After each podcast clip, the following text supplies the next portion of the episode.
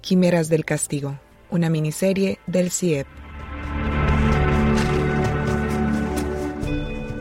En los episodios previos hemos visto de forma más general cómo el modelo punitivo, o sea, esta idea de que podemos atender la criminalidad y la seguridad ciudadana castigando más delitos con cárcel y haciendo sanciones más largas, realmente no ha ayudado mucho a resolver el problema. No solo tenemos sociedades más inseguras, sino que el modelo tiene serias consecuencias humanas para las personas que finalmente reciben estas sentencias, sus familias y sus comunidades. En el capítulo de hoy nos concentramos en esta última parte, pues discutiremos qué pasa con las personas que han sido sancionadas luego de que cumplen sus sentencias y salen de la cárcel. Usualmente pensamos a la política penitenciaria como sanción, pero rara vez consideramos su otra cara como un medio para ayudar a las personas que cumplieron su sentencia a reintegrarse efectivamente en la sociedad. En teoría, la pena de cárcel debería ser un gran plan de rehabilitación que permita a las personas regresar a una vida social con oportunidades. Pero, como nos daremos cuenta hoy, esto no está sucediendo en Costa Rica. Nuestras invitadas de hoy son María José Castro y Carmen Sánchez. Ellas recientemente escribieron un artículo titulado Análisis de la intervención institucional en la fase de egreso de la población menor de edad privada de libertad. El artículo estudia las acciones y omisiones de la intervención estatal respecto a las personas menores de edad sancionadas con privación de libertad que se preparan para salir de la cárcel al final de su sentencia. Y está basado en el análisis de múltiples procesos de egreso y entrevistas a profundidad con funcionarias de las unidades de la Dirección General de Adaptación Social, responsables de organizar estos procesos de egreso de la prisión.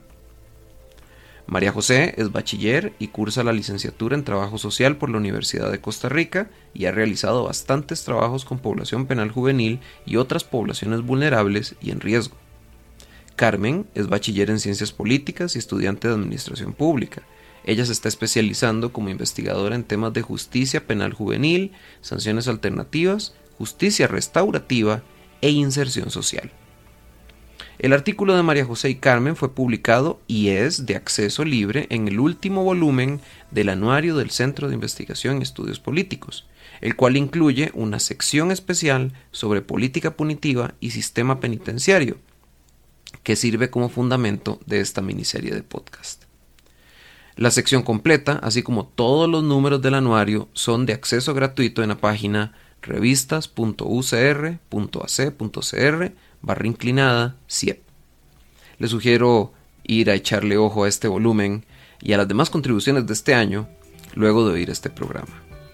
Bien, vamos con la entrevista.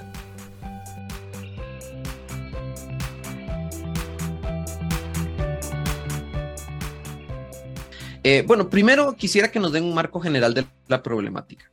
E, en el artículo ustedes señalan que las personas jóvenes recién liberadas de prisión enfrentan una realidad de desempleo, discriminación, pobreza y exclusión social. Entonces, brevemente, eh, María José, ¿qué pasa con las personas jóvenes luego de salir de la cárcel y por qué terminan enfrentando estos problemas? Sí, claro. Eh, bueno, la mayoría de personas jóvenes cuando salen de una experiencia en prisionalización, acarrean todas las consecuencias de un sistema que, como vos bien mencionaste, tiene un enfoque más que, o sea, punitivo, más que socioeducativo. Eh, acarrean consecuencias a nivel de salud mental. Nosotras nos dimos cuenta en el marco de, las entrevistas, del trabajo de campo que realizamos, que muchos de los chicos eh, salen con depresión, con ansiedad generalizada, con consumo problemático de sustancias, eh, acarrean consecuencias también eh, a nivel educativo, a nivel laboral, salen con un nivel educativo muy bajo que no les permite insertarse en puestos de trabajo con condiciones dignas y lo que hacen es que muchas veces se incorporan en trabajos con condiciones precarias, ¿verdad? Sin seguridad social, eh, trabajando muchísimas horas, eh, en trabajos informales, salen en una, en una condición prácticamente de abandono. Ok, entonces, desempleo, precariedad laboral, pobreza y exclusión.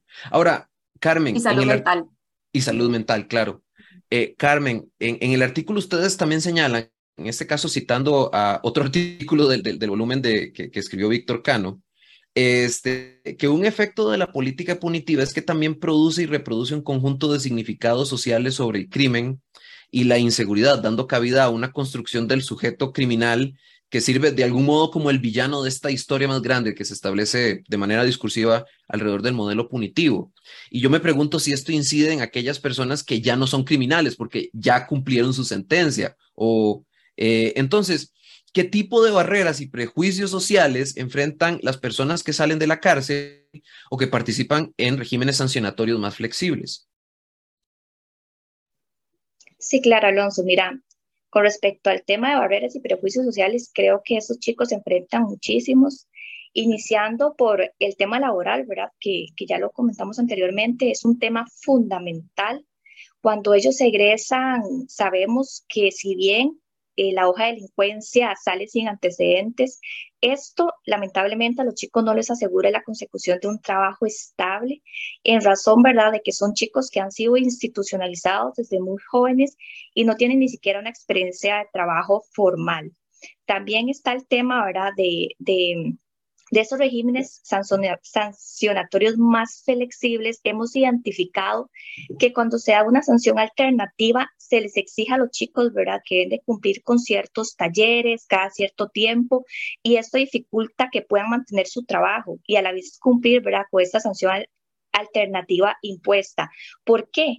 Porque muchos de esos chicos tienen que estar solicitando permisos, muchos tienen el temor ¿verdad? De que si su patrón no se entera de esta condición o si sabe, eh, le van, o si ya saben más bien, le van a perjudicar de alguna forma. Sabemos, ¿verdad? Que las personas que hemos trabajado en el ámbito privado, el hecho de estar solicitando permisos, estar solicitando eh, entradas tardías, pues les puede pasar la factura y creo que es una de las grandes barreras que tienen los chicos. Eh, a nivel social, ¿verdad? En la incorporación al mercado laboral.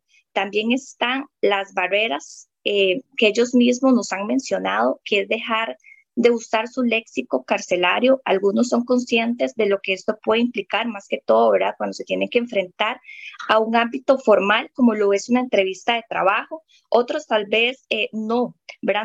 No, lo tienen en consideración, pero esto es más que todo por este mismo estigma social que viene eh, siendo una barrera también para que ellos puedan, pues, incorporarse a la sociedad.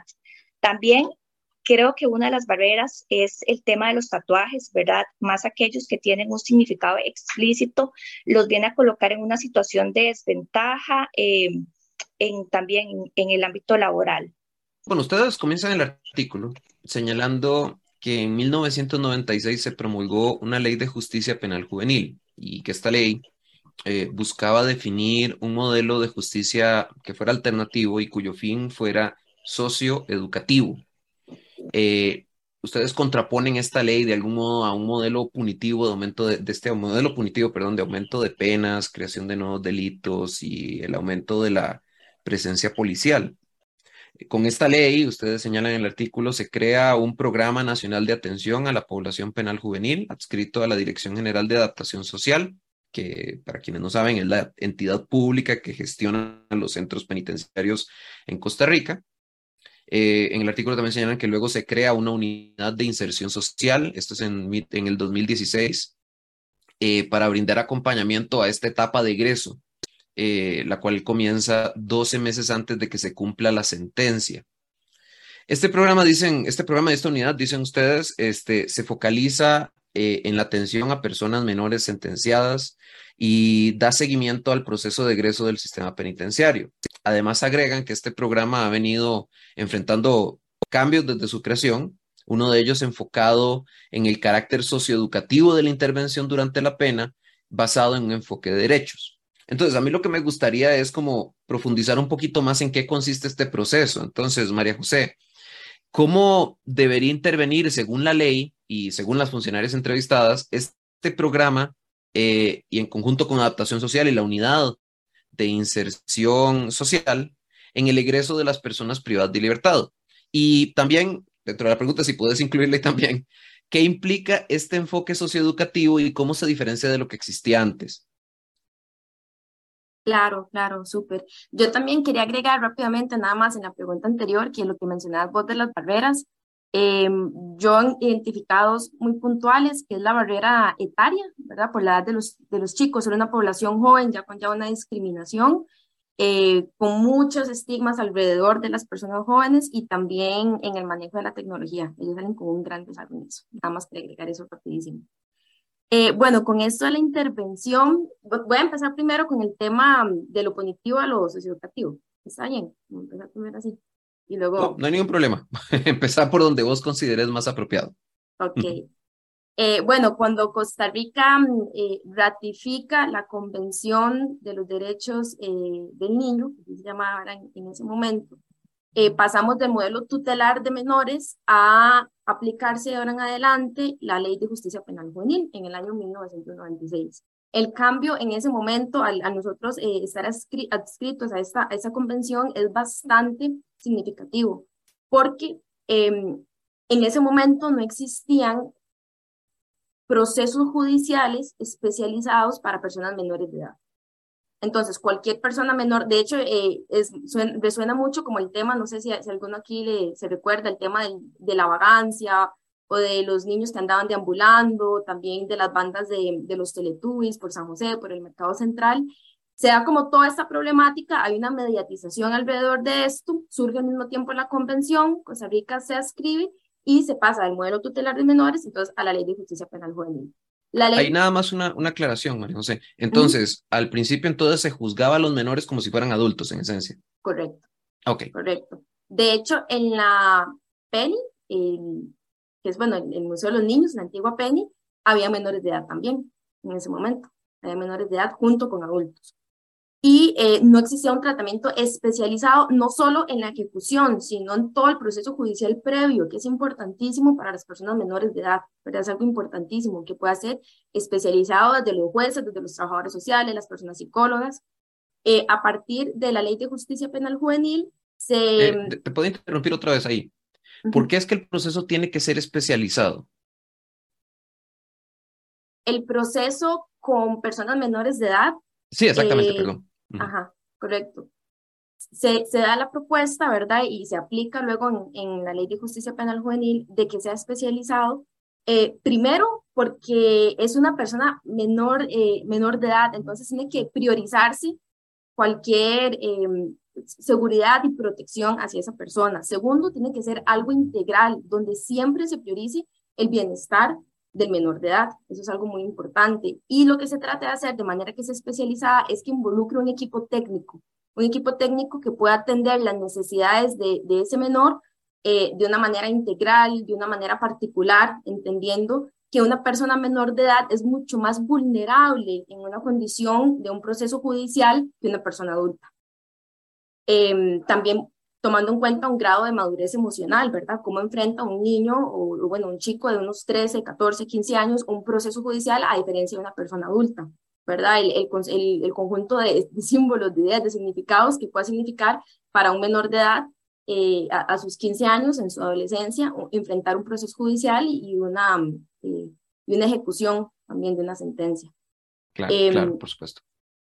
Bueno, luego de esto, entonces ya se aplica, el, se, intenta que con este nuevo modelo y no, este nuevo enfoque socioeducativo, era un poco lo que vos mencionabas al inicio, la ejecución de la pena sea, entre comillas, un proceso formativo donde las personas menores de edad adquieren las habilidades acompañadas de un equipo técnico especializado, eh, donde eh, desarrollen habilidades laborales, habilidades educativas, habilidades en ese momento, era, esta fue una ley desde, desde el 96, tiene de mi edad, 26 años, eh, pero también se podría decir que desarrollar habilidades blandas, no es un término que se utilizara en esa época, pero en la actualidad es algo que se trata de hacer desde la intervención institucional.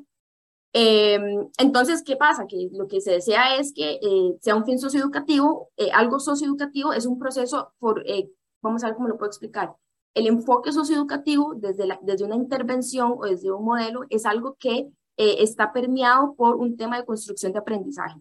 Entonces, la idea es que sea un proceso donde estén en constante construcción de aprendizaje eh, y los chicos puedan salir con estas herramientas, ¿verdad? Con estas habilidades, para poder insertarse nuevamente a la sociedad con las herramientas que les permitan eh, desarrollarse de una forma integral en su entorno. Esto, esto como, como que incluiría en términos teóricos ¿Sería como enseñarles un oficio o sería este, que sigan llevando este, la educación formal desde el nivel en el que, en el que, en el que fueron institucionalizados? Este, Eso solo para, para comprender, para que, para que nos hagamos como una idea clara de cómo se vería este enfoque en términos teóricos, ¿verdad? Porque ahora vamos a hablar más tarde sobre las intervenciones en la práctica y vamos a ver cómo esto dista mucho de, de, de, de la, de, la, de la visión, por así decirlo. Claro, claro, correcto. Eh, bueno, algunas de las cosas puntuales que podremos mencionar que diferencian eh, o que particularizan este modelo socioeducativo en la Ley de Justicia Penal Juvenil es empezando por un equipo interdisciplinario. Todos los centros de menores, que en Costa Rica tenemos dos, el Surquí, donde solo por ley deben haber personas menores de 18 años, y el CEOBI, donde hay eh, población adulta joven, que están bajo la ley penal juvenil, deben de tener un equipo interdisciplinario. A esto mismo que hablábamos ahora, ¿verdad? De eh, que tiene que estar una persona educadora, una orientadora, una psicóloga, un trabajador social, tiene que haber siempre un equipo interdisciplinario con los jóvenes. La ley también plantea que deben de permanecer estudiando en el centro y que el centro tiene la obligación de dar las condiciones necesarias para que los jóvenes puedan continuar, retomar o iniciar sus estudios estando en privación de libertad. Eh, por ejemplo, también algo interesante, yo sé que estamos enfocándonos mucho en privación de libertad, pero algo interesante que la ley plantea es que tiene diferentes tipos de sanciones, ¿verdad? Están las sanciones alternativas y está luego la sanción privativa de libertad. Y el fin socioeducativo en esta ley eh, promueve que la sanción privativa de libertad sea la última opción. O sea, tiene que ser algo muy, muy, muy, muy, muy para que ya un juez pueda tomar esa, esa decisión y antes se consideren otras eh, otro tipo de sanciones, ¿verdad? Entonces, por ser menor de edad, por la vulnerabilidad, por todo eso que hablamos de una madurez, de su etapa de la vida, del desarrollo, eh, considerar otro tipo de alternativas antes de la privación de libertad, por ejemplo. Esas son como algunas de, de esas expresiones. Creo que, que no lo hemos mencionado, pero es muy importante que al menos en términos operativos, eh, el cumplimiento de la sentencia se divide en tres fases. Bueno, se podría decir que cuatro.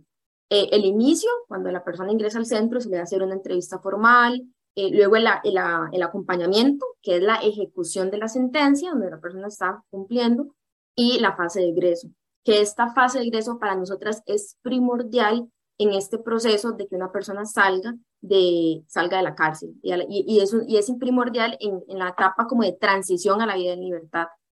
Eh, yo quería hablar un poquito nada más de marcos normativos. Eh, por ejemplo, tenemos la Ley de Justicia Penal Juvenil, también es la Ley de Ejecución de Sanciones eh, Penales Juveniles. Y a términos generales, estas leyes plantean que en la fase de ingreso las personas menores de edad deben de recibir un acompañamiento integral especializado que les prepare con herramientas para la vida en libertad. La Ley de Justicia Penal Juvenil es sumamente general en esto. Como les comenté, tiene 26 años y es, una, es, es un marco normativo muy, muy, muy general. Luego, la ley de ejecución de sanciones penales juveniles es mucho más específica en el tema del egreso, brinda muchos más detalles. Por ejemplo, menciona que em, cuando alguna persona menor de edad esté pronta al egreso, debe de empezar a tener salidas recurrentes a eventos con su familia para fortalecer sus redes y que vaya teniendo un proceso transitorio de la vida en libertad, lo cual es muy difícil que se dé. Bueno, ahorita vamos a hablar ya de, del tema de cómo funcionan estas intervenciones en la práctica, pero es algo que e, es muy escaso, es muy escaso. Nosotras a lo que hablamos con las, con, con las funcionarias también y con la población de los chicos, prácticamente la fase de egreso está escrita a nivel operativo en, en un documento, en un protocolo, pero no es algo que exista en sí en la ejecución de la sentencia, en el proceso, ¿verdad? Como en estos tres niveles que comenté de ingreso, eh, acompañamiento y egreso es algo que, que no existe, ¿verdad? Es algo que no está estandarizado. Algunos nos contaban, yo recibí tal curso de, de, consumo. Ah, no, yo recibí uno de botánica. Ah, no, yo recibí uno de, ay, ¿qué es lo que dicen muchos ellos? Hidroponía. O sea, no hay una, inclusive chicos que estuvieron durante el mismo tiempo en el mismo centro, eh, cumpliendo la sentencia, no es un proceso estandarizado, ¿verdad? Que también responde a las condiciones precarias eh, y de abandono del sistema penitenciario, aún más Em, en, el, en el tema de población penal. En el artículo nos dicen que este, existe una discordancia entre el marco ideológico establecido en el, en el Programa Nacional de Atención a la Población Penal Juvenil y el ejercicio práctico. Y luego pasan a señalar problemáticas ligadas este, a una variedad de temas muy importantes y me gustaría que los fuéramos viendo. Este, que van desde, bueno, lo que acabas de señalar, pero también deslegitimación de prácticas no punitivas en el proceso, eh, la, naturaleza del inicio institucional de la fase de egreso, problemas de infraestructura y equipo técnico, incapacidad de aplicar metodologías para incidir en el entorno de los recién liberados a nivel de familia y comunidad, coordinación interinstitucional o falta de coordinación interinstitucional, perdón, falta de personal, etcétera. Entonces, eh, bueno, Carmen y María, ¿cómo funcionan estas intervenciones en la práctica y qué problemas ustedes logran identificar a partir de ver estos procesos de egreso, pero también de las entrevistas que ustedes hacen con eh, las funcionarias y funcionarios que participan en, esta, en estos programas y unidades? Sí, claro, Alonso. Bueno, con respecto a esta pregunta, sí es importante mencionar que lo, básicamente lo podemos dividir en dos. Por un lado, tenemos lo que es el equipo técnico, que es, por decir así, el ente que tiene la potestad en primera instancia de abordar esta fase de egreso. ¿Qué hemos notado nosotras? Bueno, creo que hemos notado que el acompañamiento es principalmente psicológico, es decir, ¿verdad? Que las sesiones eh, se dan de forma individual y se trabajan solo algunos temas, temas de sentimientos, temas de emociones, ¿verdad? Cuando los chicos están próximos a ingresar para que puedan enfrentar tal vez esa parte. Pero sí es importante mencionar que a nivel técnico operativo, como bien Majo lo dijo, no hay una fase de egreso. Hay una fase de egreso, perdón, a nivel técnico operativo, pero este, ya lo que es este... A nivel interventivo. No hay. exactamente. A nivel interventivo es donde en definitiva no, no se cuenta con una fase de egreso, ¿verdad? Porque eh, quizá antes de, antes de que sigas, este, podrían hacer como una diferenciación, o sea, por lo menos para entender, yo también para que todos podamos entender, ¿cuál es la diferencia entre esto de técnico operativo e interventivo? Claro. Claro. Claro, el trabajo social. Bueno, dale, Oscar. ok, lo que es a nivel técnico operativo, podríamos decir que es lo que están los lineamientos. En los lineamientos se establece que existe una fase de egreso como tal. Sin embargo, ya al momento de ejercer esta teoría, ahí vemos donde existen, digamos, esas falencias en la intervención. No hay una fase de egreso eh, integral, no hay una fase de egreso como tal, ¿verdad? Desde el abordaje, que se aborde como tal.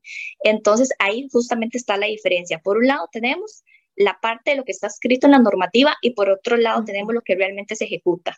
ok, entonces para, para ver si comprendo bien, significa que la fase de egreso está definida en el marco normativo, como lo presentaba María José, pero cuando ya vamos a la práctica es muy difusa, no tiene claridad, no se sigue necesariamente lo establecido en la norma. Exactamente, así mismo, así mismo. Okay. Y también es súper importante mencionar acá, Alonso, de que este, como tal no existe un protocolo que guíe a nivel general este proceso. Es decir, ¿verdad? No hay un abordaje integral de la fase de egreso y es una fase que se encuentra pues desarticulada. Y aquí, ¿verdad? Eso nos lleva a hablar al tema principal de qué, qué es lo que pasa. Bueno, hay una falta de recursos totalmente, eh, en, por ejemplo, a nivel de recursos de personal, infraestructura, económicos que vienen a afectar directamente lo que es la intervención institucional. Por otra parte, le comentaba ahora que lo íbamos a dividir en dos, el equipo técnico y también lo que es la unidad de inserción social. Lo que es la UIS, ¿verdad? Se crea en el año 2017 y el objetivo principal de esta unidad es atender a la población en fase de egreso y fase posegreso. Si bien para atender a esta población eh, se crea como un equipo interdisciplinario que básicamente está integrado por profesionales en psicología, en trabajo social y en orientación. Pero hemos notado que eh, lo que es el trabajo propiamente con población penal juvenil, pues no se ha dado, no se da y y aquí es justamente, ¿verdad? También donde existe pues eh, un vacío con respecto a esta parte. No sé si Majo quiere acotar algo más ahí. Em, sí, bueno, en, el tema del, equipo técnico quería rescatar el tema de, los recursos. O sea, muchas de las funcionarias, principalmente esas mujeres que nosotras entrevistamos, nos mencionaban que hacemos lo que podemos con lo que tenemos. Es decir, eh, no, se supone también que debería haber un, un equipo especializado en fase de egreso y no hay. Era con costos hay una, una orientadora, hay una educadora, una psicóloga y una trabajadora social.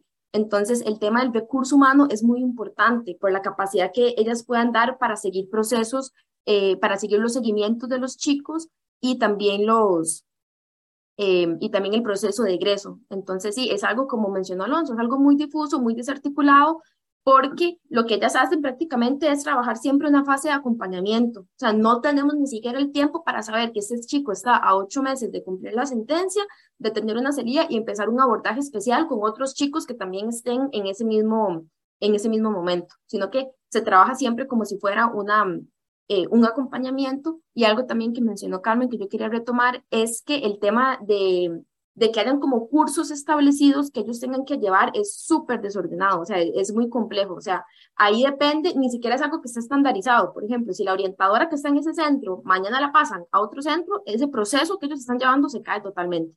No son alianzas como oficiales donde cada funcionario que llegue debe de eh, aplicar este proceso, seguir este programa de tres, de seis meses sino que eh, es como voluntad y criterio profesional. Eso fue algo que nosotros destacamos mucho, que muchos de los procesos se sostienen por voluntad y criterio de las profesionales. Este, ¿Se tiene alguna información de cuántas personas están participando, por ejemplo, de esta unidad de, de, inserción social? ¿Y cuántas son las personas que están este, generalmente acompañando durante esta fase de egreso, e, entre comillas, considerando, digamos, que la fase de egreso, como ustedes dicen, eh, existe en la norma, pero no necesariamente eh, tan clara en términos de la ejecución. La unidad de inserción social surge en el 2016, eh, cuando estaba la ministra Cecilia Sánchez, y es un intento de involucrar el tema de prevención del delito, fase de egreso e inserción social, y un intento muy válido de, que quede establecido a nivel institucional. Em, igual, en la normativa de la unidad se dice que tiene que estar conformada por un equipo que hasta tiene un abogado, una persona educadora, psicólogo, trabajo social, una persona que va a ser la directora, y no ha sido la realidad en absoluto, en absoluto. Eh, la unidad de inserción social prácticamente ha sido desmantelada a lo largo del tiempo y también con los cambios de las diferentes jefaturas a nivel de, de ministerio, donde han habido momentos tan críticos que solo han tenido dos funcionarias Dos funcionarios para atender a, la población que se está egresando, por así decirlo.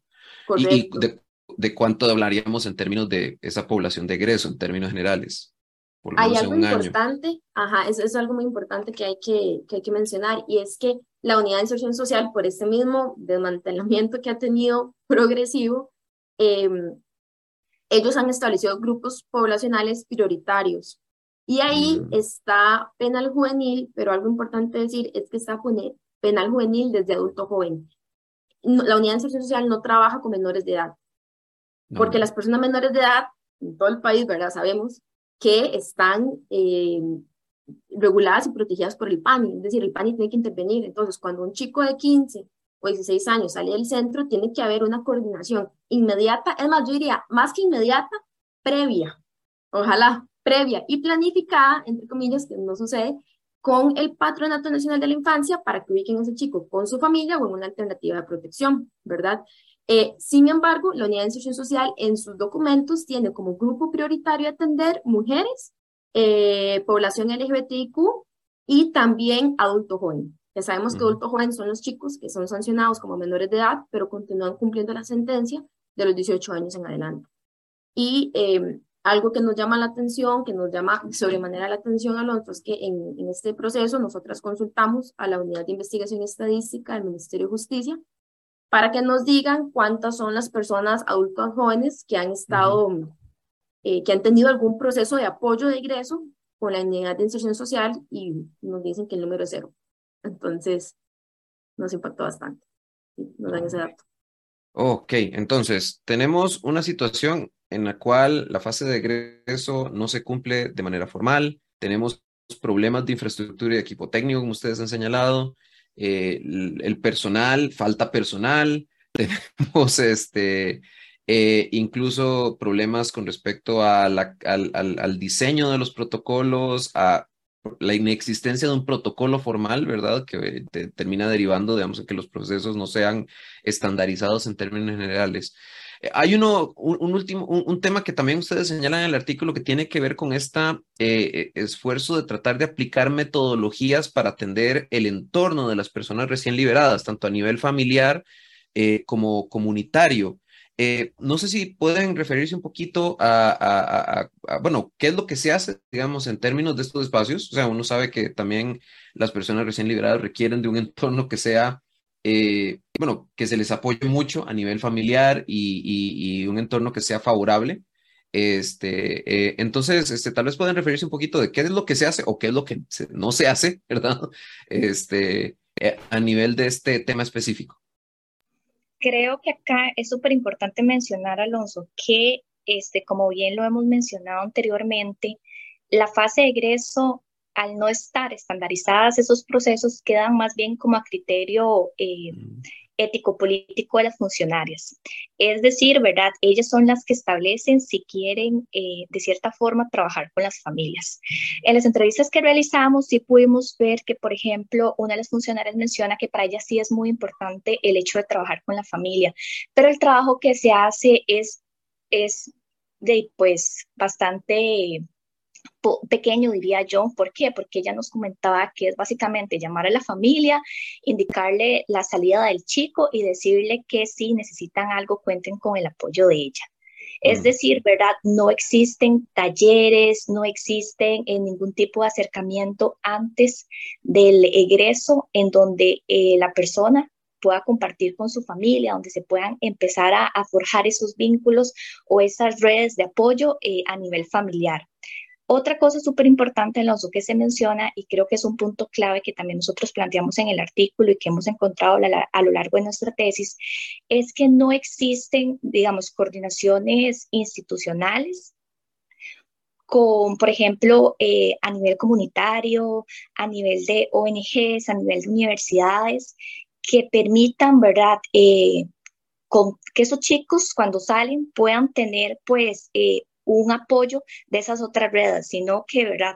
No existen esas coordinaciones interinstitucionales, por lo tanto, de los chicos salen y, prácticamente no, no cuentan con ningún tipo de apoyo.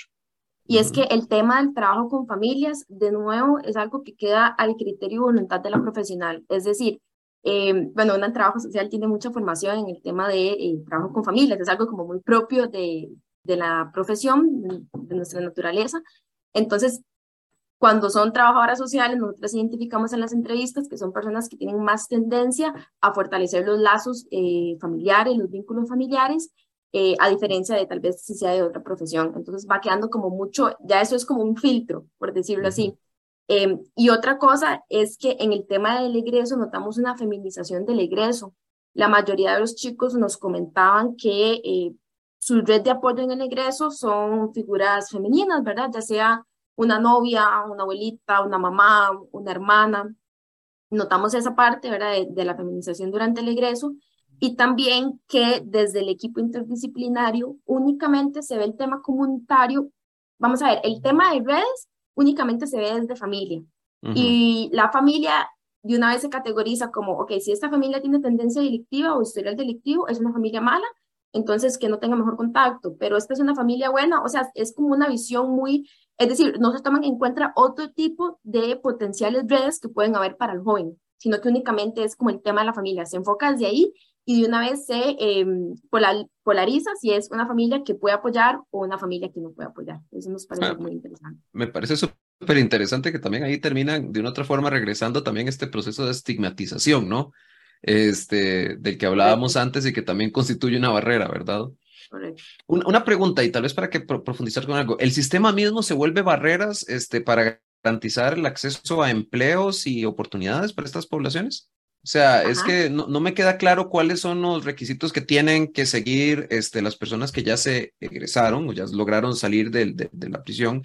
Están en el posegreso, o sea, es decir, digamos, este, me imagino que todavía tienen que cumplir con algunos requisitos con el sistema, con, con, con adaptación social no sé si tendrán que estar firmando o regresando, digamos, eh, hacer algún tipo de, trámite o bien pasan a un sistema de sanciones alternativas. Y yo lo que quisiera saber es, digamos, si estos mismos sistemas de una otra forma se vuelven zancadillas este, para el proceso de este, inserción social. Algo importante eh, para aclarar, que de hecho nos pasó cuando inclusive solicitamos datos a la unidad de investigación estadística, es que dentro de las diferentes sanciones hay diferentes procesos. Por ejemplo, Si el joven está privado de libertad y solicita una sanción alternativa y el juez se la da, él ya pasa totalmente a un modelo de sanción alternativa. Entonces, digamos que en sanción alternativa, sí, el enfoque socioeducativo es más visible, por decirlo así. Entonces, él sabe que él cada tres meses tiene que ir a un taller al centro. O como Carmen mencionó, si está en sanción alternativa y está trabajando y tiene que ir a firmar todos los días, es una traba como para poder mantener ese trabajo estable, que Carmen lo retomó al inicio, ¿verdad?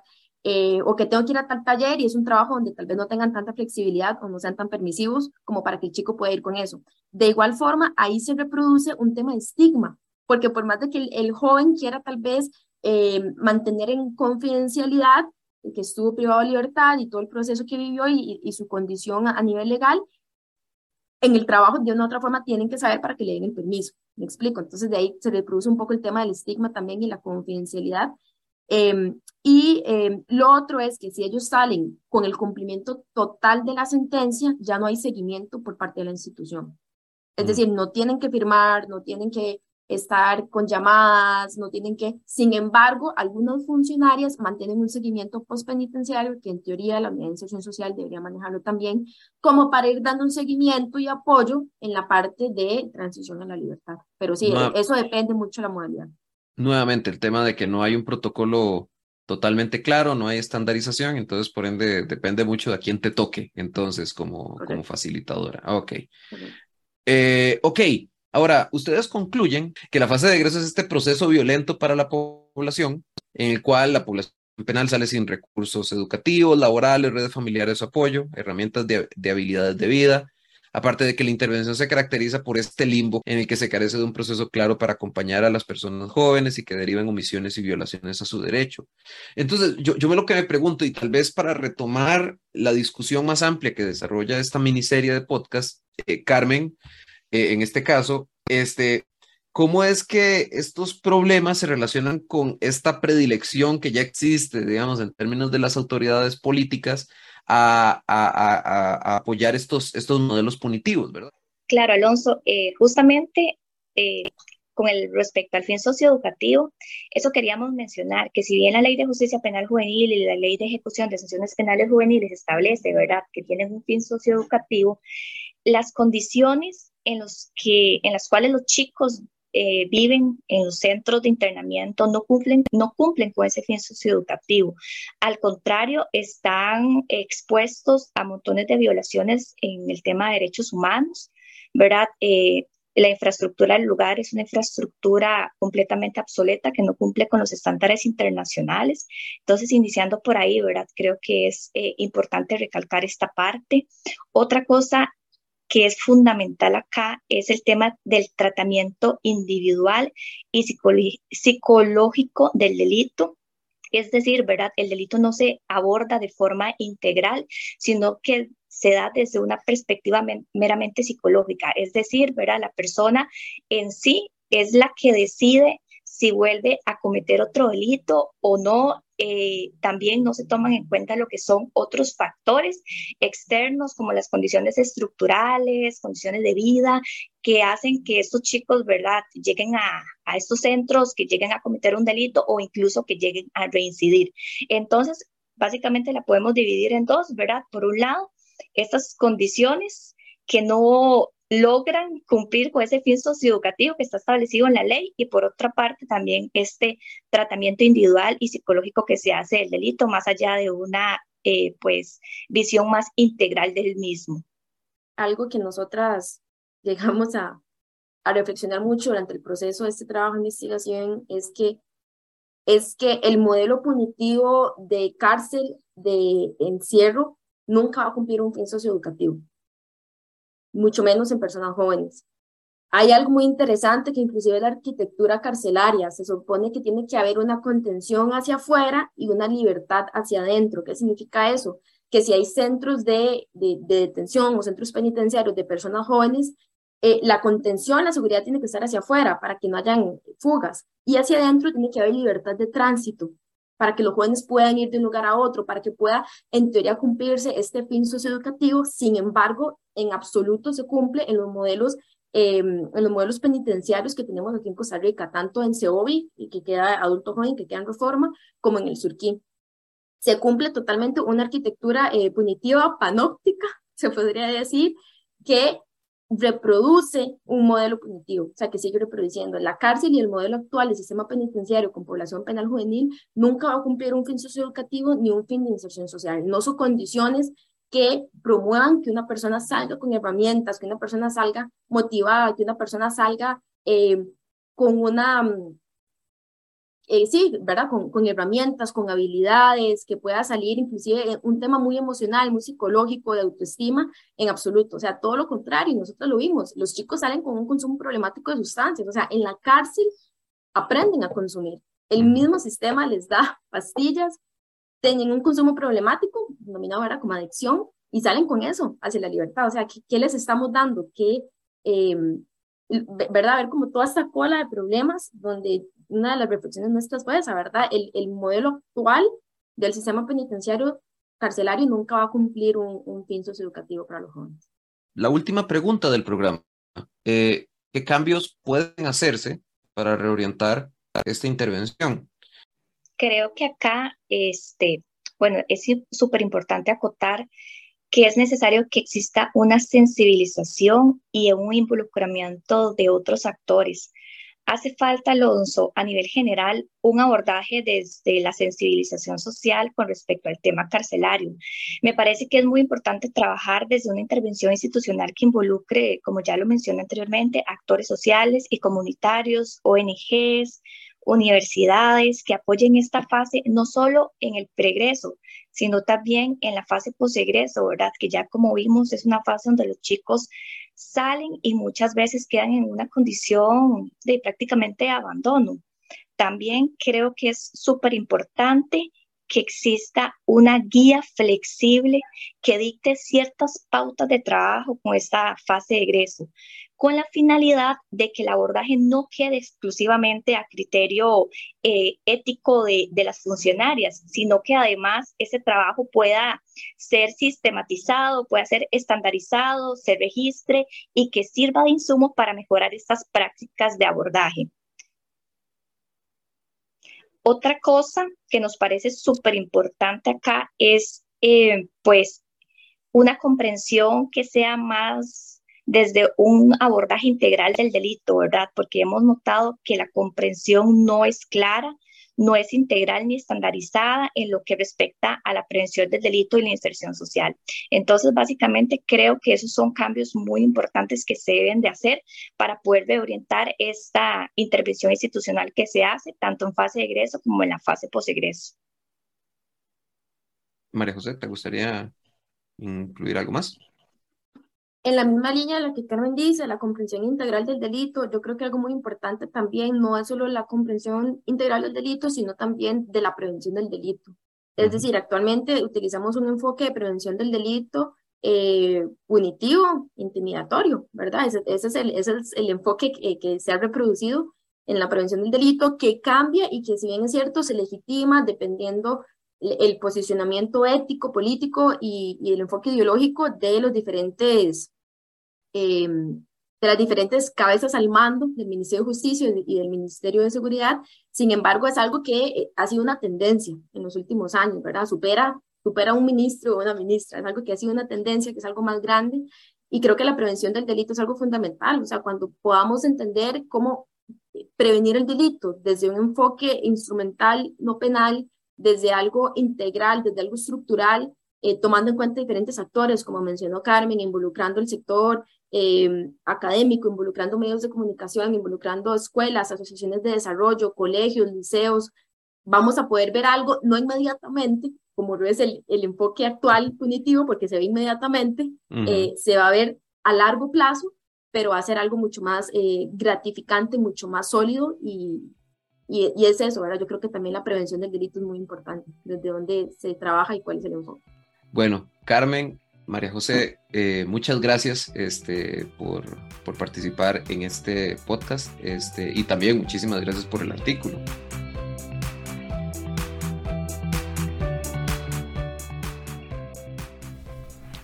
El artículo de María José y Carmen fue publicado y es de acceso libre en el último volumen del anuario del Centro de Investigación y Estudios Políticos, el cual incluye una sección especial sobre política punitiva y sistema penitenciario que sirve como fundamento de esta miniserie de podcast. La sección completa, así como todos los artículos de todos los números del anuario, son de acceso gratuito en la página revistas.ucr.ac.cr barra inclinada CIEP. Además, les invito a escuchar los demás episodios de esta miniserie y otras series de podcast del CIEP siguiéndonos por Spotify, Anchor, Google Podcast y nuestras plataformas y redes sociales. Hasta la próxima.